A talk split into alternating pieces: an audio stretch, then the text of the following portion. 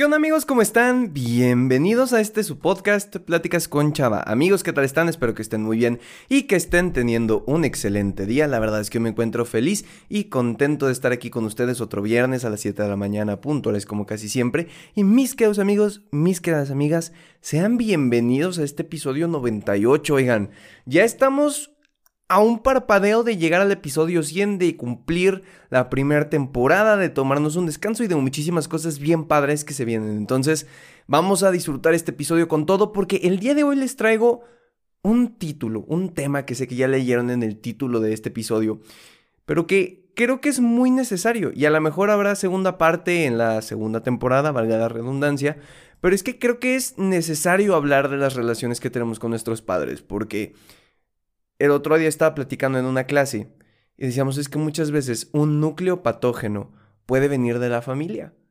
Porque nadie sabe cómo ser un buen hijo, ni cómo ser un buen padre, porque no traemos un instructivo. No nacemos y llega el doctor y te da tus nalgadas y te dice, hey, ten, así es como tienes que ser hijo y así es como tienes que ser padre. Además de que constantemente, pues las cosas van cambiando. Cambia la cultura, cambia tu manera de pensar, cambian las corrientes, cambia todo. Entonces, Quiero platicar de eso el día de hoy porque creo que nos puede hacer mucho bien a cada uno de nosotros, o a la mayoría al menos. Así que si te interesa escuchar un poquito más de este tema, quédate hasta el final del episodio. Vamos con la intro para empezar de lleno con este podcast. Hola, me llamo Salvador, pero la mayoría me dicen Chava. Soy un creador de contenido, conferencista principiante y estudiante de psicología. Y con este podcast busco compartirte experiencias, historias, pero sobre todo consejos y herramientas que te ayuden a crecer personalmente. Todo de manera entretenida y sencilla, para que juntos podamos superarnos. Bienvenido.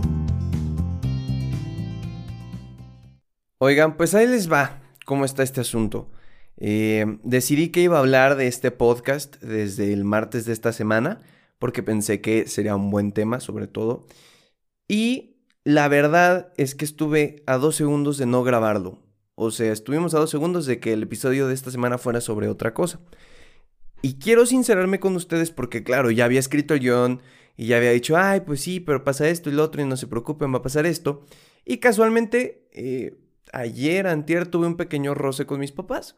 Como todos los hijos lo tienen, ¿no? Porque ahorita no se me vaya a espantar alguien de que, uy, ¿por qué cuenta eso? Pues porque todo el mundo lo tiene, todo el mundo nos peleamos o con nuestros papás o con nuestros amigos o con, o sea, es parte de las relaciones humanas porque somos diferentes y no es malo.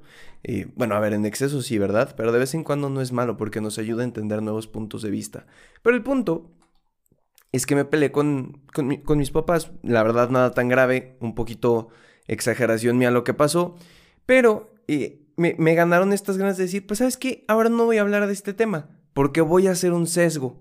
¿Y qué es un sesgo? Es simplemente que mi opinión ya está comprometida por un suceso que acaba de pasar. Entonces no puedo ser 100% objetivo ni 100% honesto con ustedes porque en este momento una emoción nubla mi juicio. Entonces dije, ¿saben qué? Voy a hablar de otra cosa. Y después pensé, creo que este es el mejor momento para hablar del tema porque voy a poder ponerme del punto, o más bien de ambos puntos de vista, desde el normal en el que defiendo a los papás y desde también el adolescente que dice, oye, pero es que también ellos riegan el tepache de vez en cuando y no está chido. Entonces, por eso decidí hablarles el día de hoy de esto y no posponerlo, porque creo que puede ser provechoso tanto para ti como para mí. Así que bueno, una vez dada esta pequeña introducción, quiero dejar algo muy en claro y ya lo dije en un inicio, y es que es normal que haya peleas, ¿ok? Porque luego existe este positivismo tóxico que ya hablaremos en algún otro episodio, en el cual queremos creer que, ay no, la verdad, si fuera una relación sana nunca habría peleas, nada por el estilo, estaríamos súper bien todo el tiempo y la vida sería color de rosas. Y lamento, o sea, si tú eres una persona que crees esto, lamento decírtelo, pero la vida no es color de rosa y no lo va a ser así siempre. Obviamente hay momentos buenos y hay momentos no tan buenos, pero negar la existencia de estos momentos malos o negar la existencia de que pueda haber problemas con tus papás es taparte los ojos y que cuando lleguen estas situaciones no sepas cómo actuar. Así que creo que es mejor ser honestos, directos y decir, ¿sabes qué? Como es una relación humana, va a haber peleas porque vamos a tener diferentes puntos de vista. Y lo recalco, no es solo con tus papás, piensa en tus amigos. Obviamente queremos a nuestros papás, queremos a nuestros amigos, queremos a muchísimas personas. Pero el querer no implica que vamos a pensar de la misma manera. Y el no pensar de la misma manera hace que haya ciertos temas o puntos en los que no estemos de acuerdo. Y muchas veces puede llegar a haber discusiones. Entonces, quiero dejar eso muy en claro para que nadie se me espante. Y segundo, estaba pensando, ¿por qué no nos entienden nuestros papás? ¿Por qué tenemos tantas peleas con ellos? Porque creo que incluso en las series de televisión podemos ver que cuando un hijo se pelea con sus papás, dices que tú no me entiendes, no me comprendes. Y no sé si a ustedes les pasó, pero a mí de chiquito sí. Yo decía, a ver, pero ¿por qué eres tan... No sé, ¿por qué no eres tan comprensivo conmigo si tú ya viviste esta etapa? Si tú ya fuiste niño deberías de saber lo que se siente. Si tú ya fuiste adolescente debes de saber lo que está pasando. Y la verdad es que es muy difícil que sepan qué es lo que pasa. Porque los tiempos han cambiado radicalmente. Si tienes papás que no son tan jóvenes, rollo, no sé, 28 años, probablemente a tus papás les tocó el invento del microondas, de la televisión a color. O sea, les tocaron cosas que revolucionaron al mundo. Y obviamente cuando hay este cambio de cosas materiales, cuando hay este cambio en nuestra cultura, pues hay cambio también en las personas. Entonces, lo que era ser un adolescente en los años 80 no es lo mismo que ser un adolescente en el 2020. Lo que era ser un niño en el 2085 no es lo mismo que ser un niño del 2008. Y es normal, y creo que nos hace falta entender eso, porque claro, es muy fácil decir, ¿sabes qué papá? Tú ya viviste esto, pues tendrías que saber de qué habla el asunto, pero claro, tu papá cuando tenía 8 años no tuvo un celular, no tenía tantos permisos para salir a plazas, al cine con sus amigos, no tenía computadoras ni internet para averiguar todo lo que quisiera. Hay cosas que han cambiado y tenemos que ser conscientes de eso. No podemos esperar que tengamos los mismos puntos de vista. Y esto aplica también para los papás, ¿eh? Porque claro, un papá puede decir, ay, no es que en mis tiempos los adolescentes éramos así y por eso eran no sé qué. Pues claro, pero es que en su tiempo tampoco había cosas como las tenemos ahora. No había tantos distractores. En los tiempos de nuestros papás no existe internet, que es el máximo distractor del mundo, porque si no estás escuchando un podcast, estás leyendo algo, o viendo un video, o viendo una película, o viendo un stream, o lo que sea. Entonces, claro, ambas partes tenemos que entender que los tiempos han cambiado y hay que ser honestos con nosotros mismos, porque si nos ponemos esta bandita en los ojos de tendría que ser igual, nos vamos a estar mintiendo. O sea, creo que es importante hablarlo con sinceridad. Y otra cosa que me parece bastante curiosa y es que les voy a ser bien honesto. Eh, yo me jacto de tener una buena relación con mis papás. Eh, les tengo mucha confianza y mucho cariño. A los dos han sabido hacer bien las cosas. Al menos desde mi punto de vista, ¿no? Claro, siempre va a haber mejores y peores hasta cierto punto, pero reitero lo dicho, nadie sabe cómo ser papá, no viene un instructivo. Y yo me excusé muchas veces en deberías de entenderme. Y la verdad es que yo tampoco traté de entenderlos. Digo, a lo mejor cuando tenía 8 años, pues no, a los 8 años no tenía la capacidad, ¿no? Pero ahora que tengo 19, yo tampoco trato de entenderlos muchas veces. Porque claro, hay días que yo tengo un pésimo día en la escuela o con los videos o los podcasts o lo que sea y estoy de malas. Y da la casualidad que justo rozo con alguno de ellos y nos, pelean, y nos peleamos y digo, ay, es que no me entienden y deberían de saber que tuve un día complicado y tal. Pero claro, ¿y ellos no lo tuvieron? O sea, mis papás no son personas que tienen días buenos y días malos. Creo que a veces olvidamos que son humanos. Y yo sé que puede sonar como, ay, claro que no, chava, obviamente son humanos. Pero me refiero a que nos olvidamos que son personas con sentimientos, que tienen cosas en su día, que su mundo no gira en torno a nosotros. Por más que te diga un papá que todo gira en torno a ti, claro que no, también hay cosas que no lo hacen y no está mal. Pero entonces, si yo tuve un mal día y me rocé con alguno de mis papás y nos peleamos, y digo, ay, es que tuve un mal día y es su culpa por hacerme esto, pero ¿y si tu papá también tuvo un mal día? ¿Y si mi papá o mi mamá también tuvieron un día pesado en el trabajo? Ahí está la cosa, ¿no? No, no trato de entenderlos a ellos, pero sí trato de entenderme a mí. Y sí quiero que me entiendan, pero yo no entender. Y esto es un regaño para mí mismo, ¿eh? Porque eh, Aquí no estoy tratando de quedar bien de que, ay, lo digo para que todos empaticemos. No, la verdad es que soy así y lo reconozco. Pocas veces me pongo en el lugar de mis papás para saber cómo se están sintiendo, porque me escudo en, son mis papás, yo soy el hijo, ellos tienen que preocuparse por mí. Pero claro, si veo que están estresados, lo entiendo. Pero ¿cuántas veces realmente, cuando tenemos un problema me pongo a pensar, ¿y si realmente es porque tuvo un mal día? Digo, a ver, no justifico que se haya desquitado conmigo, pero ¿yo no hago lo mismo?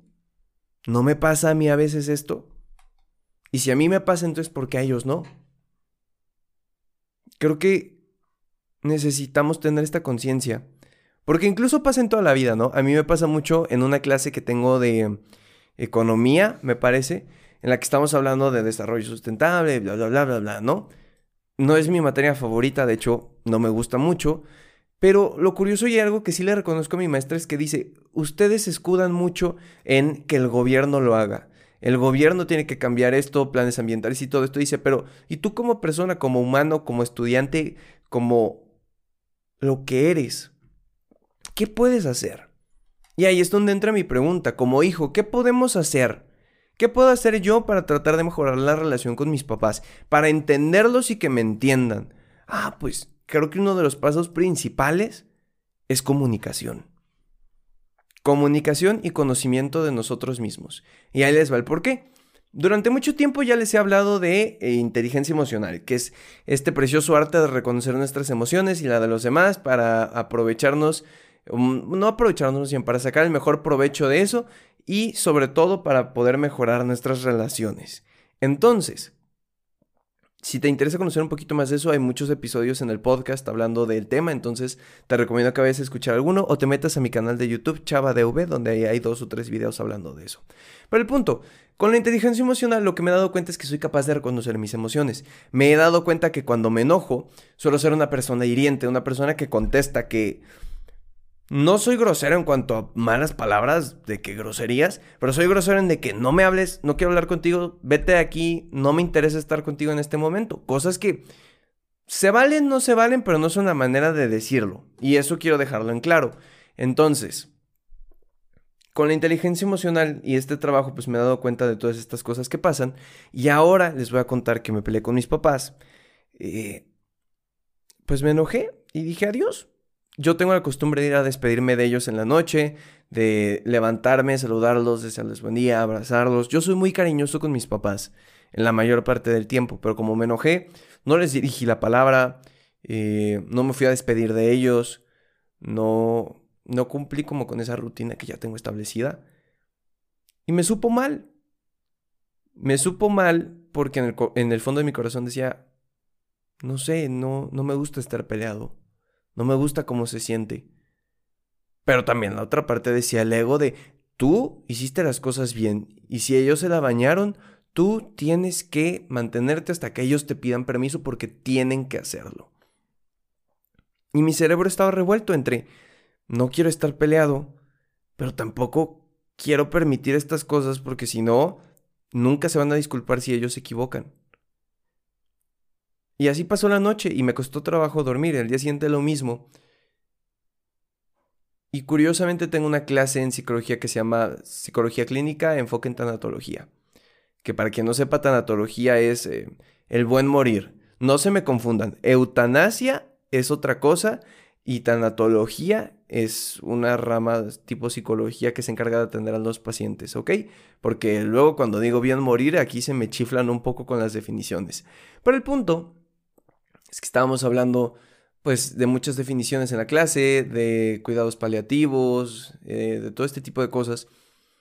Y decían la importancia de, de hablar con los enfermos terminales y de hacerles caso, porque un enfermo terminal te puede decir, oye, se me antojó un espagueti. Y si tú le dices mañana, no sabes si mañana va a seguir vivo por esa enfermedad. Y eso me hizo mucho clic, porque justo se, se une a una historia que me contaron alguna vez cuando iba con tercero de primaria, que es decir que un niño, un adolescente, me la contaron creo que en clase de religión, un adolescente todos los días, antes de irse a la escuela, abrazaba a su mamá, abrazaba a su papá, te quiero, te quiero, adiós, adiós. Y el chavito decía, yo me despido de mis papás cada vez que se van y cada vez que me voy, porque yo no sé si voy a regresar en un rato. Yo no sé si regresando a la escuela me puede pasar algo, o en la escuela, o a ellos les pasa algo y yo ya no me puedo despedir. Entonces dijo, yo aprovecho el minuto que tengo con ellos para decirle adiós. Mamá, papá, te quiero, te amo, los quiero. Y de corazón me voy. Para estar seguro de que por lo menos me despedí y les dije lo que tenía que decir. Y en ese momento hizo un clic tremendo en mi cabeza y dije, tiene toda la razón del mundo mi maestra. ¿Por qué me tengo que esperar yo a que alguno de mis papás se disculpe? ¿Por qué tengo que esperarme a mañana a ver si se les prende la chispa? Porque también yo actué, mal. A ver si a lo mejor no cometí yo la primera equivocación, pero yo no respondí de la manera en que se debía de responder y les falté el respeto y son mis papás. Y lo mismo que la referencia, dije, si vivo enojado con mis papás ahorita, Dios no lo quiera, ¿no? Pero, ¿y si uno de ellos se fuera y yo estoy enojado con él o ella? ¿Me sentiría en paz con eso? O probablemente me perseguiría noche tras noche diciendo por qué, por qué fui tan tan y no pude perdonar. Y ahí me hizo un clic tremendo y dije, ¿sabes qué? No puedo dejar pasar el tiempo. No puedo esperarme a que los demás hagan algo que yo puedo hacer. Que a lo mejor me gustaría que lo hicieran, pues sí, normal. Pero yo no controlo, y esto es algo importante, yo no controlo a las demás personas, yo no controlo que mis papás se disculpen o no si la regaron. Pero lo que sí controlo es lo que yo puedo hacer. Disculparme porque sé que yo también la regué. No esperar una disculpa a cambio, pero esperar que las cosas mejoren. Y después de un tiempo, platicarlo y decir, ¿sabes qué? Esto no está funcionando así, mamá, esto no está funcionando así, papá, necesito que cambiemos esto para bien. Y hacer ahí cambios. Entonces, acabando esa clase, bajé tantito la computadora porque tenía otra clase, pero me fui rápido. Y costó trabajo, se los voy a ser muy honesto. Llegué a la cocina donde estaba mi mamá y yo fingí que iba por un refresco al refri, ¿no? A lo mejor me tardé un minuto mirándola sin saber qué decir y dije, ¿sabes qué, ma? Te pido perdón. No actué como debí de actuar. Me disculpo porque te falté al respeto y porque no era la manera de decirte las cosas. Si te soy honesto, me sentí de esta manera y al sentirme así, pues contesté de esta manera. No me estoy justificando, pero así me sentí y sé que no estuvo bien responderte así. Y mi mamá me dijo, no te preocupes, estamos bien, tranquilo. Y ya pudimos platicar tranquilamente toda la tarde, comer juntos y este tipo de cosas. Entonces, a mí me llevó mucho tiempo aceptar mis errores. Y no solo con mis papás, ¿eh? con mis amigos en general. Porque reconocer nuestros errores es algo complicado, aunque mucha gente diga, no, yo sé que no soy perfecto, claro, pero cuando tú tienes que pedir perdón, cuando tienes que decir, ¿sabes qué? Si la regué y te pido disculpas por esto, ahí a veces está complicado, ¿verdad? Y no lo digo para enaltecerme o decirte, sí, tendrían que ser como yo, sino más bien para decirte, hey, creo que podemos hacer un cambio que nos puede beneficiar. Y no es fácil, yo se los digo, me tardé en poder decirle eso a mi mamá, o sea, pasé saliva, le tomé un traguito al agua. Y dije, ¿sabes qué? En mi cabeza, tenemos que hacerlo porque no me gusta estar peleado con mis papás, porque no me gustaría que algo pasara y se fueran así o me fuera así, y porque amo a mis papás. Y yo sé que ellos me aman, a su manera, y que se van a equivocar igual que yo, pues sí, somos humanos, pero las equivocaciones no restan el amor que nos tenemos. Y yo sé que a lo mejor suena cursi y ahorita me vas a decir, chava, pero es que hay familias que, bueno, sí, hay casos excepcionales, yo lo sé. Pero también en muchos casos nos tocan papás que nos aman. Y creo que ese también es un regalo, ¿no creen? Desgraciadamente en este mundo hay veces que hay papás que por ciertas situaciones no pueden criar a sus hijos o mueren antes de que conozcan a sus hijos o cosas horribles. Entonces, si yo tengo la bendición y la alegría de poder tener a mis papás aquí conmigo, quiero aprovechar el tiempo con ellos. Quiero que los años que me duren estén orgullosos de mí. Que tengan ni siquiera motivos para amarme, porque creo que los papás ni siquiera necesitan un motivo para amarnos. Pero que el tiempo que estemos juntos sea un tiempo que valga la pena. ¿Saben lo que digo? Es como, por ejemplo, cuando eras un niño, ¿no? A mí me pasaba también eh, y había un lugar cerca de mi casa donde rentaban videojuegos. En ese momento yo no tenía una consola de videojuegos, entonces ibas, pagabas como 50 pesos y te dejaban de toda la lista de videojuegos, podías poner así de que 50 pesos una hora del videojuego que tú quisieras. Y me acuerdo que lo que pasaba es que jugaba con mi hermano FIFA, y creo que era el FIFA 8, imagínense. Eh, y si uno de los dos perdía, pues nos enojábamos, obviamente, porque queríamos ganar. Y cuando yo perdía, decía, ya no quiero jugar. Y entonces, de esos 50 minutos jugué 40 y a lo mejor 8 me los pasé enojado de que no iba a jugar. Y cuando acababa mi tiempo decía, ay, debí de aprovecharlos, esos 8 hubieran sido otro partido. Pero por hacer mi berrinche no lo hice. Créanme que estoy del lado de nosotros. Justifico que muchas veces nuestros papás no hacen las cosas de la mejor manera. Pero nosotros no controlamos lo que ellos hacen. Y nosotros tampoco actuamos siempre de la mejor manera. Y lo que sí podemos hacer es nosotros darnos cuenta en que nos equivocamos y tratar de llevarla en paz. Y después poder hablar con nuestros papás y decir, oye papá, oye mamá, esto está así. ¿Qué vamos a hacer juntos como equipo? ¿Qué podemos hacer tú y yo? O ustedes y yo. Y llegar a un acuerdo. La verdad es que el tema de cómo mejorar una relación con tus papás eh, es bastante extenso. No soy ningún experto, simplemente les comparto lo que a mí me funcionó. Eh, y probablemente hagamos un episodio de esto más adelante porque sí es necesario. 100% es necesario.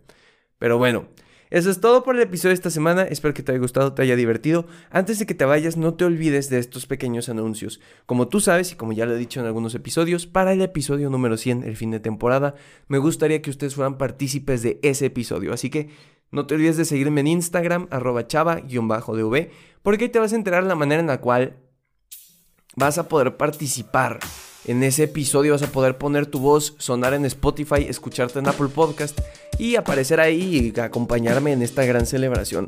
También les recuerdo que la siguiente semana no habrá episodio de podcast. El siguiente viernes porque eh, pues es Semana Santa, es Viernes Santo y como muchos de ustedes saben, pues yo soy católico y no me parece adecuado subir un episodio de podcast el Viernes Santo. Entonces, nos escuchamos en dos semanas en este tu podcast, Pláticas con Chava. Que tengas un excelente fin de semana y que lo aproveches al máximo. Hasta la próxima.